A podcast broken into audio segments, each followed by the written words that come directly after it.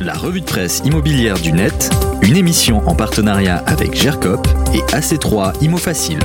Radio-imo.fr Bonjour, la revue de presse commence avec l'élection présidentielle française.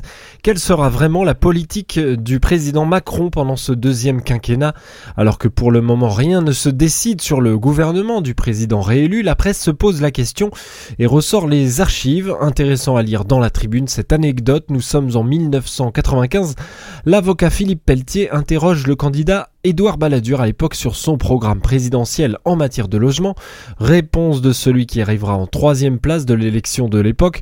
Mais comment voulez-vous qu'un politique généraliste s'empare d'un sujet aussi technique?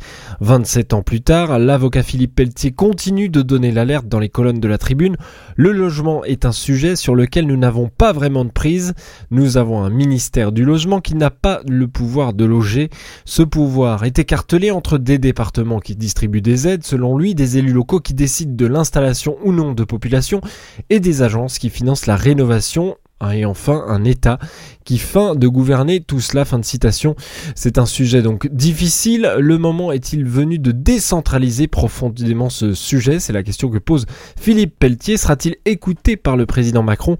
Réponse dans les cinq années à venir ou peut-être entre les lignes de cette tribune publiée chez News Tank Cities quelques jours avant sa réélection à la présidence de la République, euh, Emmanuel Macron détaille la place qu'occupera le logement lors de son second quinquennat dans ce texte de décentralisation. Il en est justement question. Je souhaite un acte fort de décentralisation de la compétence logement aux intercommunalités et aux communes car une telle politique se conçoit au plus près du quotidien des Françaises et des Français. Aussi, nous donnerons les compétences et les financements qui vont avec aux maires et aux intercommunalités. Fin de citation. La politique du logement passera aussi par la politique de la construction. Dans le Figaro immobilier, on s'intéresse au réchauffement climatique qui va forcément impacter nos modes de vie et donc nos habitations car nous allons avoir de plus en plus chaud. C'est un constat. Le journal présente sur cet article en ligne une solution simple à base de peinture car des entreprises développent des revêtements qui permettraient aux bâtiments de rester plus frais. Produite en France et commercialisée depuis le début de l'année, la peinture de cette société toulousaine réduirait la chaleur des bâtiments commerciaux et industriels. Son patron rappelle que si on revient à l'Antiquité, les Grecs peignaient les maisons avec de la chaux blanche. C'est donc une peinture blanche, une solution très intéressante qu'ont adopté par exemple aux États-Unis 75% des magasins Walmart, une chaîne d'hypermarchés bien connue, qui peut ainsi réduire sa consommation de climatisation en ayant simplement peint avec une peinture spécifique le toit de 75% de ces magasins. À quand l'arrivée chez les particuliers? Les détails dans le Figaro immobilier.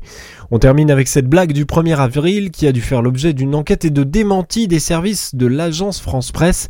C'est midilibre.fr qui rapporte l'histoire de cette influenceuse qui le 1er avril publie cette blague sur son compte euh, du réseau social TikTok. Il ne serait plus possible de devenir propriétaire en 2025 en France. Elle dit que l'État projette de mettre en France le même système de propriété qui est actuellement en place à Londres, c'est-à-dire que l'État serait propriétaire des terrains et que les Françaises et les Français deviendraient acquéreurs propriétaires d'un bail, mais plus d'un logement, mais d'un bail pour 99 ans. C'était bien sûr une blague, mais la vidéo a été découpée, remontée, détournée, et beaucoup de Françaises et de Français se sont fait avoir, démenti donc de l'AFP qui doit s'exprimer, et explication de la puissance d'une blague qui se diffuse sans contexte sur les réseaux sociaux et qui donne donc une fake news. Tout est dans Midi Libre. Tous les articles sont sur notre site et notre appli dans le podcast de la revue de presse de Radio Imo. La revue de presse immobilière du net, une émission en partenariat avec GERCOP et AC3 Imo Facile. Radio